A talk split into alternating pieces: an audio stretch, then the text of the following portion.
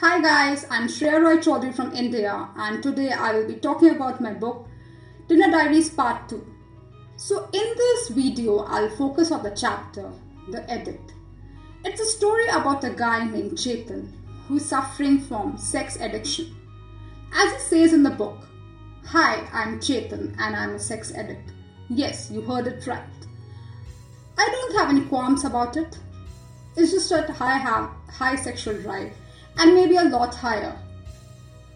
Like when you feel hungry or you crave your favorite food, and once you eat it, you feel on top of the world. Same is the case with me.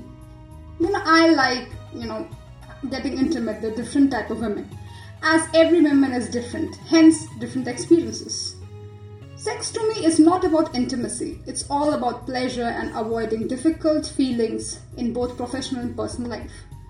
That moments give me a high and elevates me of all my pain. I joined Tinder to meet different women and to take us both to a new level of euphoria.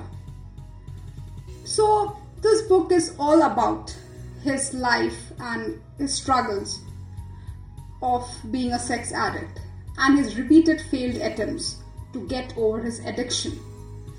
This chapter forces us to think that why would someone become a sex addict?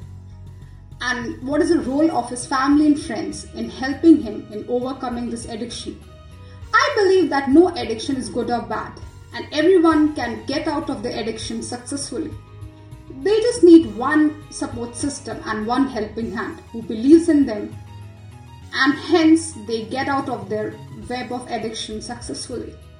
To know more about the story of guys like Chetan, why they become sex addict, what is their story, what is the struggle, please check out my book Tinder Diaries Part 2.